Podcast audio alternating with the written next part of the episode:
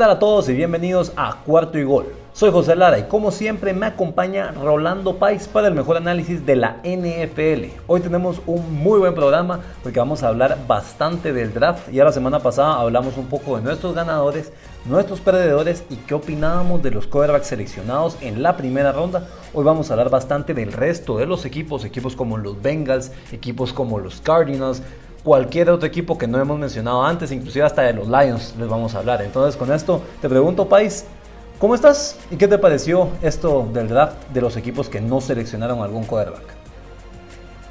Pues la verdad es que hay mucho que analizar. La semana pasada prácticamente hablamos de nueve equipos, los cinco que eligieron quarterback en la primera ronda, los dos perdedores que tuvimos, eh, y los dos ganadores.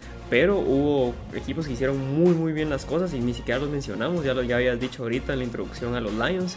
Yo metería otro equipo como los Panthers que también hicieron muy bien las cosas. Y otros equipos que tuvieron decisiones un tanto polémicas. Eh, Cincinnati desde la primera pick eligiendo un wide receiver y no un tackle para, para proteger a Burrow. Eh, las decisiones que tomaron los Dolphins en la primera ronda teniendo dos picks también fueron muy interesantes. Entonces hay bastante que analizar y, y sí hay que sacar ahorita jugo a, este episodio para por lo menos eh, hablar más de, los, del resto de equipos. Y si quieres empecemos un poco por ahí por la polémica. Y ya mencionabas a los Bengals, un equipo del AFC North que pues este año vio a su equipo que siempre había estado abajo de ellos, los Browns, rebasarlos completamente. Los Browns tuvieron un muy buen año, ganaron un partido de playoffs algo que los Bengals no han logrado desde 1990, que es un cliché, y lo cual me parece muy curioso porque los Bengals están seguros que tienen a su franchise quarterback. Lo poco que vieron de Joe Burrow se vio bastante bien, se vio ese liderazgo, que se mira que ese año que tuvo en LSU, ese último año, no fue una enfermedad, no fue un año ah, e, extraño, sino que ese que Burrow dio ese paso para convertirse en el franchise quarterback. Pero ¿cuál es el problema? No tenía una buena línea ofensiva. Y sí, tenía algunos receptores bastante decentes. Yo sé que AJ Green no se vio bien esta temporada, pero Tyler Boyd es un muy buen wide receiver. Y T. Higgins, el jugador que seleccionaron en la segunda ronda el año pasado, se vio bastante bien. Entonces, ¿a qué voy con todo esto? Que es un equipo que ya tiene dos muy buenos receptores con, un techo alto. Y vienen y gastan su, su first round pick, que era la número 5 en el draft, en otro wide receiver. Yo sé que es Jamar Chase. Yo sé que es un, talento generacional, es posiblemente el mejor prospecto de wide receiver que hemos tenido en muchos años. Justin Jefferson se vio increíble en Minnesota y Jamar Chase se miraba mejor que Jefferson cuando estaban en LSU un año antes con Joe Burrow. Pero lo que voy es que no era una necesidad tan importante y más teniendo a Penaya Sewell en el draft, que era, como lo hablamos con vos en muchos episodios antes de este, el mejor prospecto de línea ofensiva que ayudaría para que Joe Burrow no se vuelva a lesionar como se lesionó este año. Y yo creo que al final eh, escuchamos tantos rumores de que Joe Burrow estaba pidiendo a llamar Chase que directamente habló con el gerente general y con, con el coach Zach, Taylor para convencerlos, que al final no nos terminó sorprendiendo tanto. Pero ya cuando empezamos a analizar un poco más la pick y lo que hicieron también en la segunda ronda de este draft, ahí es donde ya, ya salta más la sorpresa.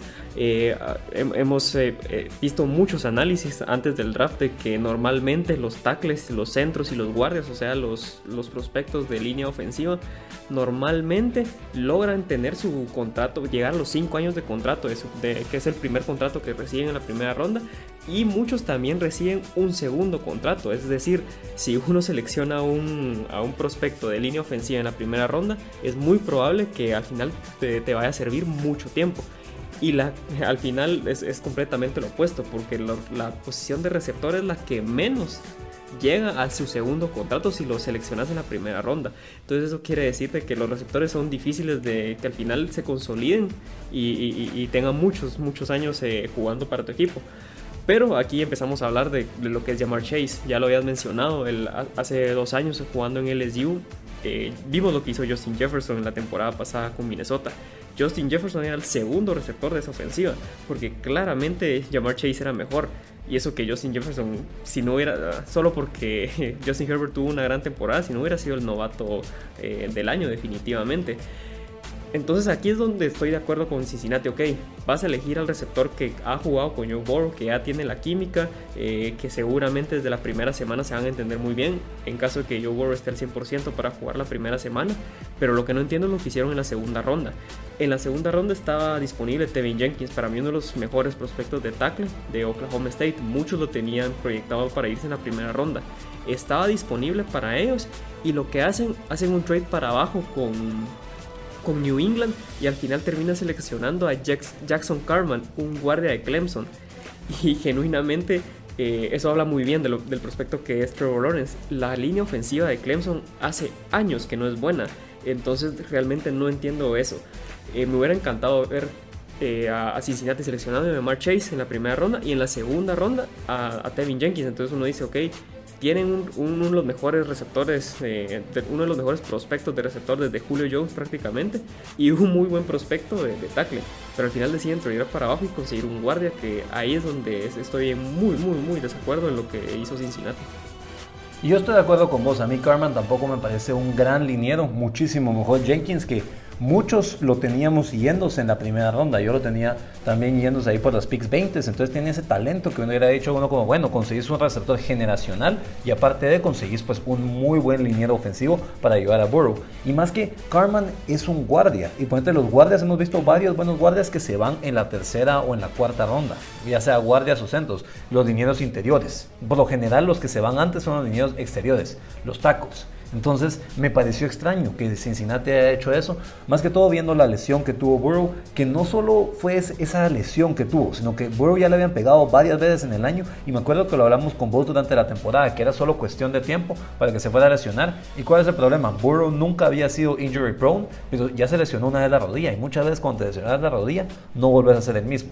¿Sabes cuál es la otra cosa? Que ponerte un receptor necesitas de muchas cosas para poder hacer bien tu trabajo. Necesitas que tener primero un muy buen quarterback. Si Burrow está lesionado, los Bengals no van a tener ese quarterback que le haga esos pases buenos a Jamar Chase. Aparte de eso, necesitas buena protección, porque si no hay buena protección, pueden lastimar a tu quarterback o el quarterback no va a tener tiempo de hacer esos pases largos que tenía todo el tiempo del mundo Joe Burrow de hacerlos cuando estaba en LSU con Chase.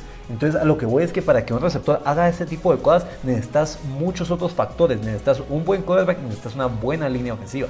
Tienen un, buen, tienen un buen quarterback que demostró todo ese talento. Pero en la línea ofensiva, ahí es donde me dejan las dudas. Y uno dice, bueno, puede hacer un pase pantalla, pero muchas veces los pases pantalla también dependes de lo que están haciendo los otros linieros, de que bloqueen, de que hagan el trabajo. Así como dice Bill Belichick, do your job. Entonces, no tenemos la certeza que Cincinnati vaya a hacer eso. Entonces, en mi opinión, no los puedo poner como un equipo perdedor en el draft porque jalaron un receptor increíble que para mí ha sido el mejor wide receiver, ya lo decías vos, desde que entró Julio Jones al draft. Pero al mismo tiempo es extraño porque siento yo que habían otras necesidades muchísimo más importantes que la de un wide receiver para el equipo. Totalmente. Y, y si seguimos analizando, si le das tiempo a Joe Burrow, genuinamente puede destrozar una defensa. Eh, él, eh, yo creo que LSU de 2019 es el único equipo en, el fútbol universitario que realmente tuvo una ofensiva a nivel de NFL. Entonces él ya estaba preparado para empezar a leer defensas como en la NFL y también para coordinar una, una ofensiva eh, nivel NFL. Entonces si le das más tiempo ayudándolo con una línea ofensiva, pues realmente ahí es donde está la clave del éxito de Cincinnati. Y ya, ya habíamos hablado de que en la segunda ronda pudieron haber seleccionado un tackle. Pero ¿por qué no cambiamos el escenario? En la primera ronda tal vez hubieran seleccionado a Penei ya lo mencionabas, uno de los mejores prospectos de tackle de los últimos años. Y en la segunda ronda, si tanto querían un wide receiver, pudieron haber seleccionado muchas más eh, opciones. Estaba Rondell Moore, eh, el wide receiver de Purdue, que al final se fue a los Cardinals en la pick 49 de, la segunda ronda. Un, receptor bastante pequeño, pero totalmente diferente a lo que ahorita tiene Joe Burrow en, Cincinnati. También hubieran podido seleccionar a, a Tutu Adwell, un wide receiver extremadamente pequeño igual, pero también muy diferente a lo que lo tiene. Y si tanto querían a un receptor que tiene mucha química con Joe Burrow por haber jugado en LSU, pues ahí hubiera estado eh, disponible Terrence Marshall, que al final se fue a, los Panthers. Entonces, en la segunda ronda había muchos wide receivers que también pudieron haber seleccionado. Entonces, la combinación que habíamos mencionado del guardia de Clemson y Jamar Chase quizás no es la mejor si lo comparamos con Penny Sewell y tal vez Terrence Marshall de LSU. Entonces ahí es donde ya no, ya no concuerdo con ellos. Como vos decías, imposible ponerlos de perdedores porque seleccionaron un jugadorazo. Pero vamos a ver cómo les va y, esperemos, como creo que todos los aficionados de la NFL queremos ver a, a Burrow al 100% y, que, lo protejan. Nadie quiere que pase, que sea un Andrew Locke 2.0. Fue una selección extraña, definitivamente fue algo extraño. Pero yo siempre lo he dicho y, y te lo decía a vos desde el inicio del draft, desde que vi algunos rumores que se hablaba que Burrow estaba presionando para que draftearan a Chase. Eh, los Bengals con Joe Burrow son una de esas relaciones como cuando una persona normal se hace novio de una supermodelo. ¿Qué es lo que pasa? Viene esta persona y empieza a tratar de sobrecompensar porque él sabe que la modelo es mucho para él. Así son los Bengals con Joe Burrow. Los Bengals son esa franquicia un poco mediocre, un poco eh, modesta. Y Joe Burrow es ese supermodelo, que es el quarterback que todos querían. Lo vimos a los Dolphins que estaban tratando de tradear picks del futuro por conseguir subir de la 5 a la número 1. Entonces, a lo que voy es que los Bengals están desesperados porque Joe Burrow los apruebe. Y entonces para que los apruebe, obviamente si están diciendo, mira, jalate a mi amigo que hicimos historia en LSU, los Bengals iban a ceder ante esa presión. Y pues bueno, veremos qué es lo que pasa, esperemos nos caigan en la boca, esperemos logren tener una línea ofensiva bastante decente, pero ahí es donde entra la otra cosa. Yo no confío mucho en Zach Taylor, entonces no sé, son otros factores que veremos qué es lo que pasa. Están en posiblemente la división más difícil, definitivamente la más difícil de la AFC. Veremos qué es lo que pasa con este equipo, pero sí es una situación extraña. Hablando de situaciones extrañas, yo sé que ya hablamos de este equipo la semana pasada, entonces no, no invertamos mucho tiempo en esto. Me pareció muy extraño lo que hicieron los Jaguars con la second first round pick, eh, a jalar a Travis Etienne. Obviamente jalaron a Trevor Lawrence, solo con eso ya podrían ser considerados unos ganadores del draft.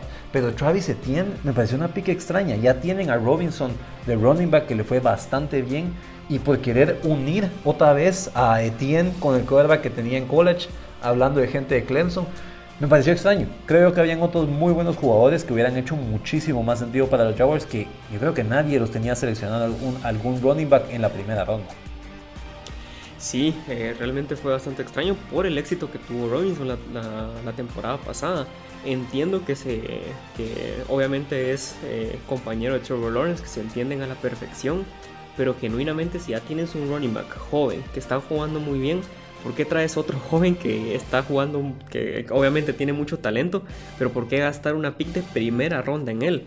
Y lo que creo que lo más grave es de que los rumores empezaron a salir después de haber seleccionado a Travis Etienne, que ellos estaban buscando seleccionar a Tooney, al, wide receiver de Florida. Pero como los Giants al final los eh, tradean para, para atrás y los seleccionan, simplemente se quedaron sin opciones. Pero entonces si te quedas sin opciones tienes que tener un plan B. No simplemente puedes decir, ok, me quitaron mi wide receiver, entonces voy a seleccionar un running back. Simplemente no, no hace mucho sentido. Yo creí que iban a ir por tackle porque ahorita las opciones que tienen ahorita en la línea ofensiva actualmente no son las mejores. Y si no estoy mal, su, su left tackle ahorita que le pusieron el franchise tag, la temporada siguiente seguramente no le van a poder poner esa etiqueta de franquicia y se les va, se les va a ir. Entonces yo creí que iban a empezar ahorita a, seleccionar un tackle y empezar a hacerlo crecer en el sistema de, Urban Meyer y así a tener una línea ofensiva joven que logre proteger a, Lawrence. Entonces yo también me quedé muy... un poco confundido con esa pick, con la de Travis Etienne.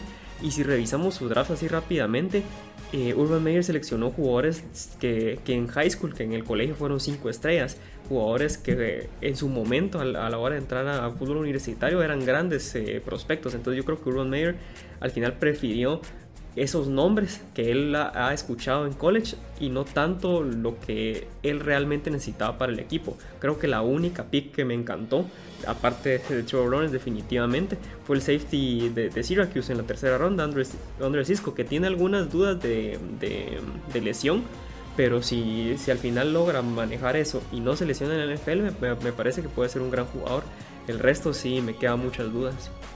Sí, yo creo que Andrew Cisco es un muy buen safety. Estaba caracterizado por muchos como de los mejores safeties en esta edad. Muchos lo tenían como su segundo mejor safety después de Morick, el de TCU.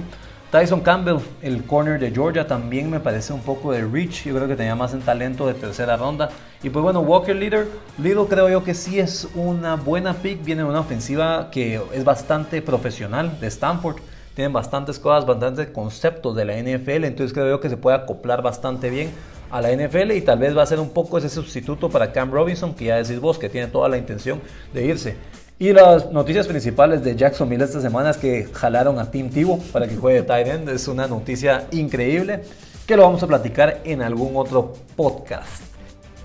sí, yo creo que eh, una, una, noticia. Eh, bueno, Tim Tebow, uno de los mejores jugadores eh, en, la historia de fútbol americano universitario. Muchos lo consideran como el mejor y realmente es difícil debatir contra eso. Pero 33 años, realmente un quarterback que por su, por su mecánica de, de, cómo lanzar el balón no era para la NFL, no le fue bien. Y ahorita regresar como Tyren de 33 años, eh, algo impensable, pero, pero va a suceder. Entonces sí, lo podemos discutir en otro momento porque podemos pasar mucho tiempo hablando de Team Tivo. Vamos a discutirlo porque definitivamente Team Tivo le llama la atención a la gente por algo es que sigue siendo noticia y no es como algo normal. Acordémonos que estuvo jugando Minor League Baseball con el equipo de los Mets y lo tenían solo para hacer ventas en ese equipo, pero, pero llama la atención. Quiero hablar ahora un poco de una persona que fue al, a la misma universidad que Tim Tebow, que muchos consideran el mejor prospecto de este draft, inclusive un prospecto mejor que, que Trevor Lawrence, y que se fue a Atlanta, y me refiero a Kyle Pitts. ¿Qué te pareció, Pitts, que se fuera a los Falcons? Los Falcons que habían sonado, que querían tradear para atrás, que querían jalar algún otro quarterback, el sustituto de Matt Ryan. ¿Qué te dice a vos que los Falcons se hayan ido por este monstruo, por este mutante en la ofensiva en vez de irse por algún otro quarterback. Yo hubiera preferido, eh, obviamente si hubiera sido el gerente general de, Atlanta, hubiera preferido, como vos decías, tradear para abajo, tradear incluso con, con equipos como Denver, como New England o incluso como, como eh, San Francisco antes de que hiciera el trade con Miami para agarrar la, tercera pick. Salió un video donde Detroit los llamó y estaban tratando de hacer un trade con ellos, posiblemente para pasar a los Bengals e ir por Penaya Sewell. Hubiera sido interesante ver qué les ofrecieron los Lions para subir tres posiciones. Eso hubiera sido muy interesante, aunque seguramente si Kyle Pitts le caía a Miami, ya no, Atlanta ya no hubiera visto a Kyle Pitts, entonces yo creo que ahí fue donde decidieron, no, nos quedamos en la, cuarta. Pero si alguien hubiera llegado a ofrecerles lo que San Francisco le llegó a ofrecer a Miami para, para subir a la tercera pick, creo que felices hubieran estado de hacer ese trade. Pero al final Denver consigue a Teddy Bridgewater, eh, obviamente con Carolina no iban a tradear porque son de la misma división y al final terminan seleccionando a, Sam Darnold para, tener ahí su quarterback titular. Y creo que New England estaba muy lejos de las, de, las primeras picks como para que fuera algo tentador para Atlanta para bajar. Entonces, claro, ya teniendo el panorama, es eh, claro, eh, está bien la selección que hicieron. Porque yo, yo, siempre he sido de una filosofía muy muy clara que en la primera ronda no hay que seleccionar running backs únicamente si ya eres un equipo que está consolidado y es la única pieza faltante para, para empezar a competir por un Super Bowl. Ahí es donde entiendo eh, seleccionar un, running back en primera ronda. Pero yo en ningún momento hubiera dicho seleccionar un Tyrant en primera ronda es bueno porque hemos visto que los mejores Tyrants, eh, Rob, Gronkowski, eh, George Kittle y también a, Kelsey, son, son eh, que han seleccionado en la segunda, tercera, cuarta, quinta ronda. Y todos los, los seleccionados en la primera ronda, recordemos a Noah Fant, que está ahorita en Denver, a TJ Hawkinson, que ahorita está eh, en Detroit, y, el, y el, creo que el caso más célebre es Eric Ebron. Prácticamente Eric Ebron fue un bust para Detroit. Ahorita su única muy buena temporada fue con Andrew Locke en, Indianapolis y luego se fue a Pittsburgh donde tampoco ha tenido muy buena, muy buena temporada, hablando del año pasado. T.A. Hawkinson y Noah Fant realmente no han sido esos diferenciadores tan grandes. Y si también hablamos de OJ de, de, de Simpson, de OJ Howard, perdón, estaba confundiendo nombres, que se fue a, Tampa Bay, tampoco ha sido un factor clave. Entonces, siempre había sido yo de la filosofía de no seleccionar Tyrants en la primera ronda. Pero ya lo hablabas, Kyle Pitts es un, es un jugador completamente diferente. Es un wide receiver jugando la posición de Tyrant. Y entonces por, toda la gente dice, entonces, ¿por qué no lo mueves a wide receiver? Es porque jugando en medio, ahí está el mismatch es demasiado rápido para que un linebacker lo cubra y es demasiado grande para que un corner lo cubra. Entonces yo creo que para, para Atlanta es una pick impresionante. Ellos ya tienen a Julio Jones, ya tienen a Calvin Ridley, le añades esa, esa nueva arma. Eh, Matt Ryan tiene que estar feliz, completamente lo opuesto de la situación de, de, Aaron, de Aaron Rodgers, porque le están trayendo más armas para decir, te queda poco tiempo en Atlanta, pero hay que buscar un, por, hay que por lo menos eh, tener unos uno o dos años más para buscar un Super Bowl. Entonces me parece excelente lo que, lo, que, hicieron. Y sabes, yo creo que va un poco de la mano con eso de vas a tratar de hacerle el trabajo lo más fácil posible. Sabemos que Matt Ryan tiene sus limitaciones, no solo no es el menos móvil, ya por la edad también eso le va pesando todavía más y todo, pero le está trayendo las mejores armas posibles. Como decís, tienen a Julio Jones, tienen a Ridley, tienen ahora a Kyle Pitts, que Kyle Pitts te da esa versatilidad ¿Por qué? Porque sí puede jugar de tight end definitivamente, pero como decías, también puede jugar de wide receiver. Y una de las cosas es que vos cuando estás armando tu equipo, vos tenés que ver cómo les ganas a tus rivales de división. Y el rival de división más eh, potente, se podría decir, de los Falcons ahorita es Tampa Bay, el ganador del Super Bowl. Los Saints, obviamente, se mira que este año van a dar un paso para atrás. Los Panthers todavía están en medio de un rebuild y todo. Pero a lo que voy es que Tampa es posiblemente el mejor equipo en la NFL y ellos tienen unos posiblemente los mejores linebackers en la liga. Son rapidísimos. White, eh, se me fue el nombre del otro, David, Lavonte David, es impresionantemente rápido también. Pero ¿qué es lo que pasa? Carl Pitts tal vez no les gana a ellos en velocidad, pero los mata en altura. Entonces te están cubriendo un linebacker rápido que posiblemente le ganaría a algunos tight y todo. Y le pones un pase alto, definitivamente Carl Pitts te lo va a ganar. Mide 6 pies 6. Como te digo, es un mutante, es el end, como hablabas, es el récord en la historia del end drafteado más alto en la historia de un draft. Y es por eso mismo, porque no es un end, es, puede ser un wide receiver. Tiene esa versatilidad, como te digo, yo creo que Arthur Smith, el nuevo entrenador, al ver esa arma, se frotó las manos y dijo, voy a hacer todo lo posible por ayudar a Matt Ryan y como decís vos, lo opuesto de Aaron Rodgers. Aaron Rodgers el año pasado, en vez de traerle ayuda, le trajeron otro jugador para hacerle competencia. Esa, esa movida se mira estúpida ahora porque Aaron Rodgers ganó el MVP. No que los Falcons dicen, bueno, tenemos a Matt Ryan, sabemos que no vamos a estar muchos años, pero ¿para qué nos engañamos? Ninguno de estos quarterbacks nos gusta más de lo que está ahorita Matt Ryan. Jalemos al mejor atleta posiblemente de esta edad y por eso le dan un arma y es un voto de confianza para Matt Ryan. Hablemos un poco, pasémonos a la AFC y es un equipo que habías mencionado. Uno que, tuvo dos first round picks, los Dolphins de Miami. ¿Qué te pareció las picks de Jalen Waddle y de Jalen Phillips? me parecieron un poco arriesgadas. Primero empezamos hablando de, de Waddle. Con Waddle, lastimosamente para Miami, creo que sus planes eran de que Kyle Pitts o Jamar Chase estuviera disponible en esa, en esa pick número 6. Ya habíamos comentado semanas atrás de que prácticamente esta selección, eh, la 6, prácticamente le costó dos picks de primera ronda a Miami porque hacen el trade con San Francisco para bajar a la 12 y hacen un trade con Filadelfia para subir a la 6. Entonces subir 6 spots les costó una, una selección de primera ronda. A mí me había parecido buenísima esa estrategia, pero porque creo que todos, incluyendo Brian Flores y, todo, todo el staff de Miami, sabía o creía de que Cincinnati iba a ir por Penny y jamás se imaginaron de que iban a seleccionar a Demar Chase por lo que habíamos mencionado ahorita al principio del podcast. En Cincinnati necesita mucha ayuda ahí. Al final, Jamar Chase y Kyle Pitts se van en la 4 y en la 5, entonces solo les queda la, la, segunda mejor opción. Me pareció muy bueno que hayan seleccionado a Jalen Waddle antes que a, que a, Smith, que muchos lo tenían ahí seleccionado, el, y otro wide receiver de Alabama, porque creo que Jalen Waddle le da una versatilidad completamente diferente a la que te entrega Devonte Parker, que, que es el, el, wide receiver número uno ahorita en Miami. Es un, eh, hablando de Waddle, es un receptor muy, muy rápido. Es básicamente lo que ellos quieren de Fuller, que lo acaban de, lo, contrataron por un año.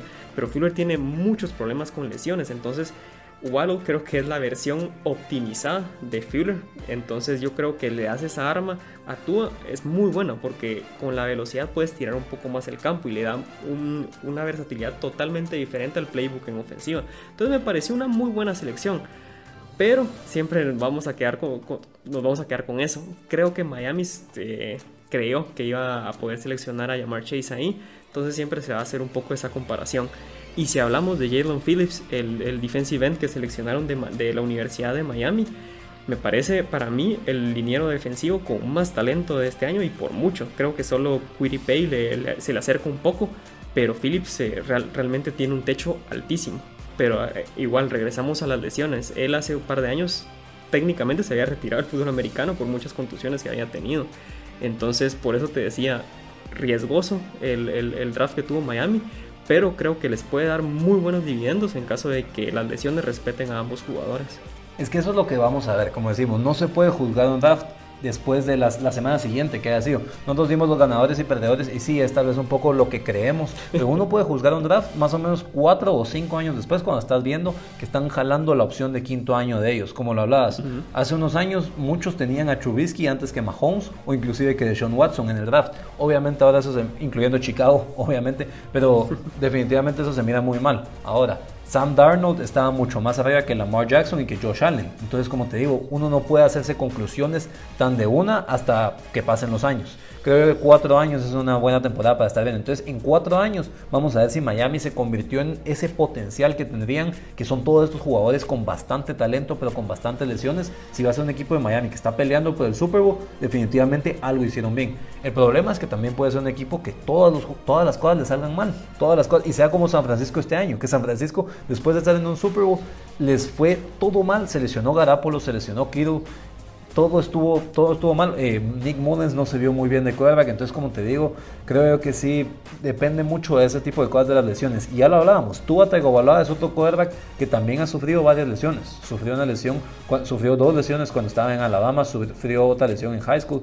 También Devante Parker sufrió varias lesiones esta temporada. Y miramos a Preston Williams, tuvo otras cantidades, no había tenido lesiones y este año se perdió la mayoría de partidos. Ya lo decías, Will Fuller lo mismo y Jalen Waddle se perdió casi toda la temporada pasada. Entonces, yo creo que Waddle es mejor receptor que Devonta Smith, porque uno miraba al principio Alabama y Waddle tenía mejores números que Smith. Lo que pasa es que por la lesión, Smith toma ese rol de número uno de ser el receptor alfa, pero creo que la mayoría de equipos tenían a Jalen Waddle como el mejor receptor de Alabama en este draft. Y Jalen Phillips es un poco de lo mismo que decías vos. Tuvo varias contusiones, acordemos que él estaba jugando en UCLA y ahí lo obligan a retirarse por eso mismo de las contusiones. Entonces tiene todo ese talento, pero ¿qué pasa si otra vez la moneda cae del lado negativo? Miami se hicieron muchas picks 50-50, entonces como te digo, por eso no los pongo como un equipo ganador en este draft, pero sí creo yo que jalaron bastante talento. Y Phillips, si no hubiera tenido esas lesiones, definitivamente hubiera sido una pick top 10 en este draft.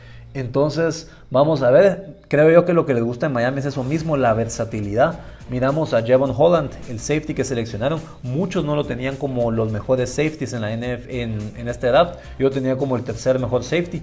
Pero dicen que lo que le gusta de él es que es flexible. Él te puede jugar como strong safety, te puede jugar como free safety, te puede jugar inclusive a veces cubriendo algunos wide receivers en el slot y es muy bueno tacleando. Entonces esa versatilidad creo yo que es un poco lo que le gusta a Flores, que es un poco el esquema que tenían en New England. Acordémonos que New England siempre tenían esta flexibilidad, tenían a Troy Brown, el receptor, que lo hacían jugar de corner de vez en cuando. Tenían Mike Brable que jugaba de tight end, a veces te atrapaba eh, touchdowns, a veces un touchdown en el Super Bowl 38 contra los Panthers. Entonces, por eso te digo, es esa versatilidad de jugadores que Flores, que ha estado casi toda su vida en New England, le gusta y la está trayendo un poco a Miami. Entonces, vamos a ver qué es lo que hacen. Una cosa que sí me llama la atención es que Miami no fue por un running back.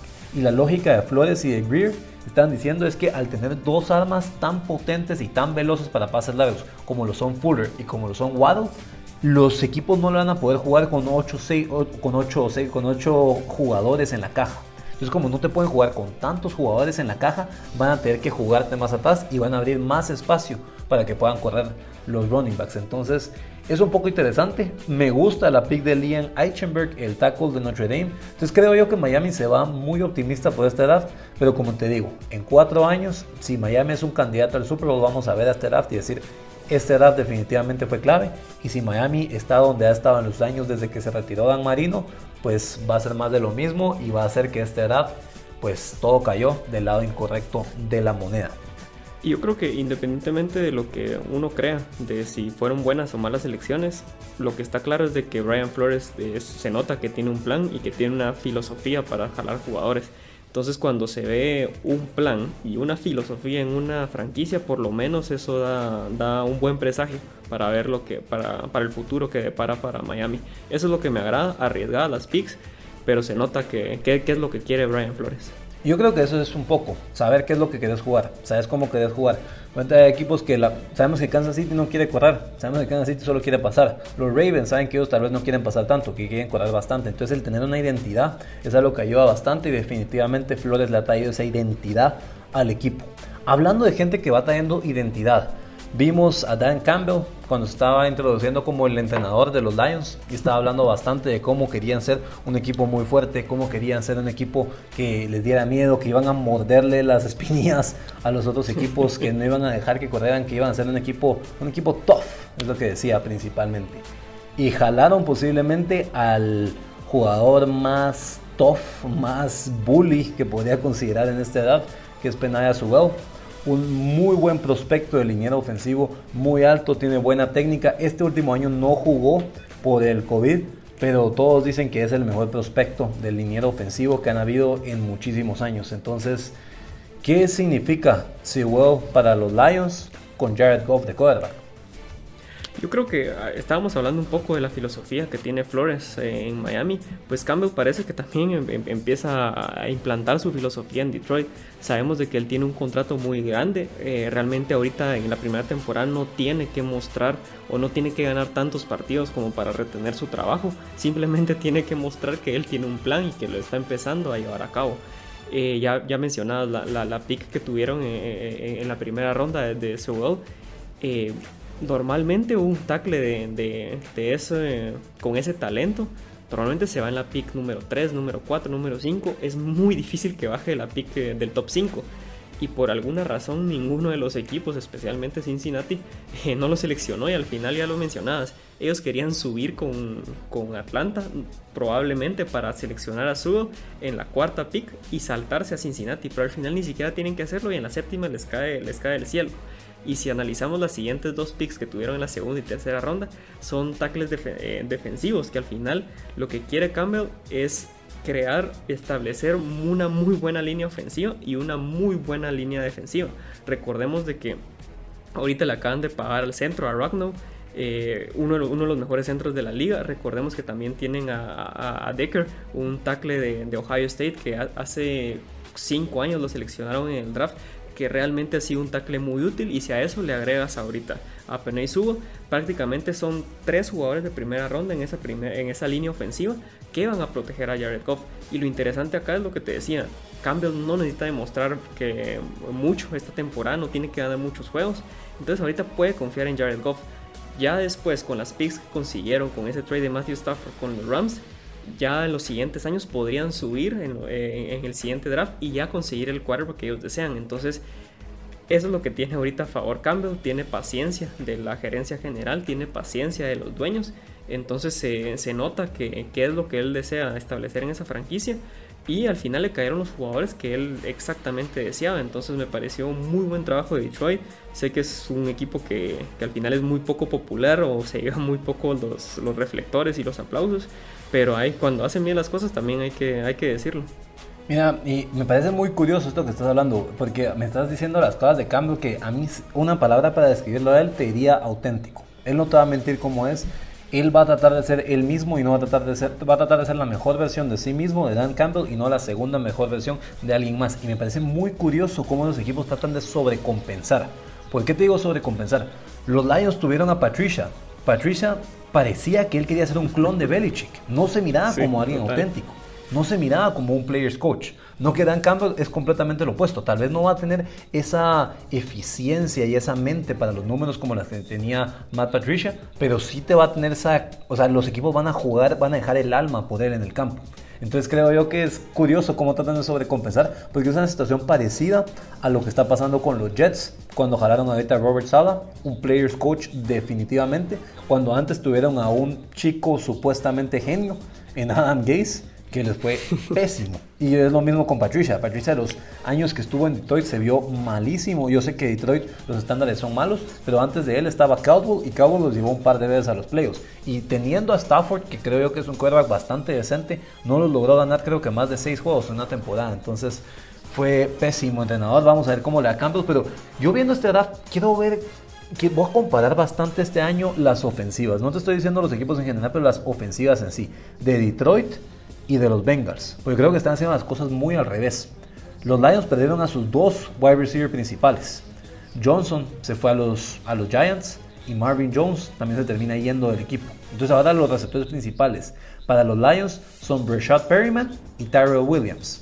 No son los nombres principales que uno quisiera escuchar. Tienen ahí también a Jerónimo Allison, que fue receptor, que creo yo que le fue bastante bien porque jugaba con Rogers, no tanto por el talento que tiene, pero es un equipo que tiene bastante buena línea ofensiva. Lo decías, de un lado tienen a Taylor Decker, tienen a Jonah Jackson, que también es un buen guard, tienen a Frank Ragnall y pues ahorita tienen a Penaya Sewell. Entonces va a ser interesante ver un poco cómo son estas ofensivas. Los dos tienen un quarterback que tal vez no tiene el brazo más potente en Burrow y en Goff. Entonces, como te digo, quiero comparar bastante para ver un poco esa filosofía de cómo te conviene más construir un equipo, si construirlo de adentro hacia afuera o de afuera hacia adentro.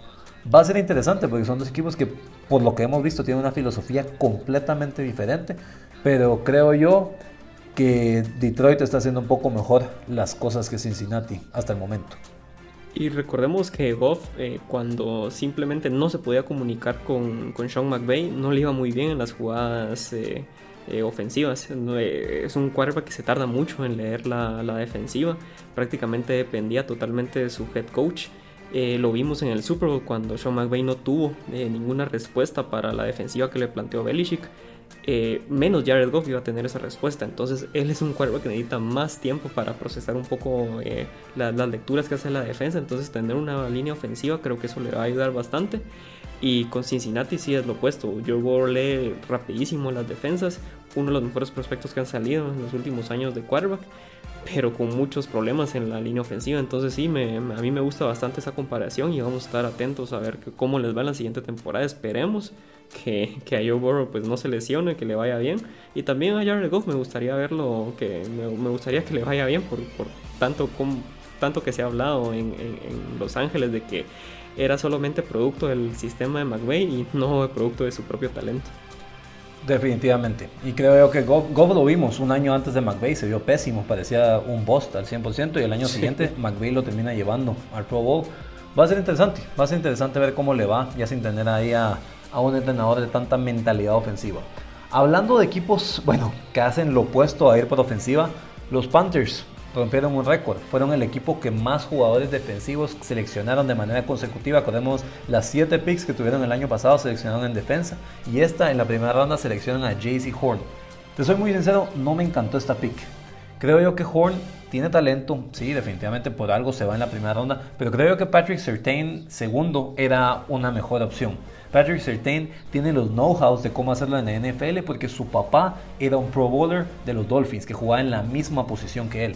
Entonces creo yo que el tener eso lo tiene en la sangre. Además de eso, era un talento mayor. Viene de una universidad que se juega de un estilo más profesional en defensa, porque prácticamente todos son de profesionales en Alabama. Y creo yo que Sertain era una mucha mejor pick. Entonces, entre esas dos picks, viendo solo la primera ronda, me quedo más con lo que hace Denver que con lo que hace con lo que hace Carolina.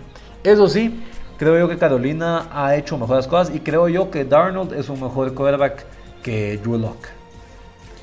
A mí me pareció también muy interesante el draft de, los Panthers. Ya mencionadas a JC Horn en la primera, en la primera ronda.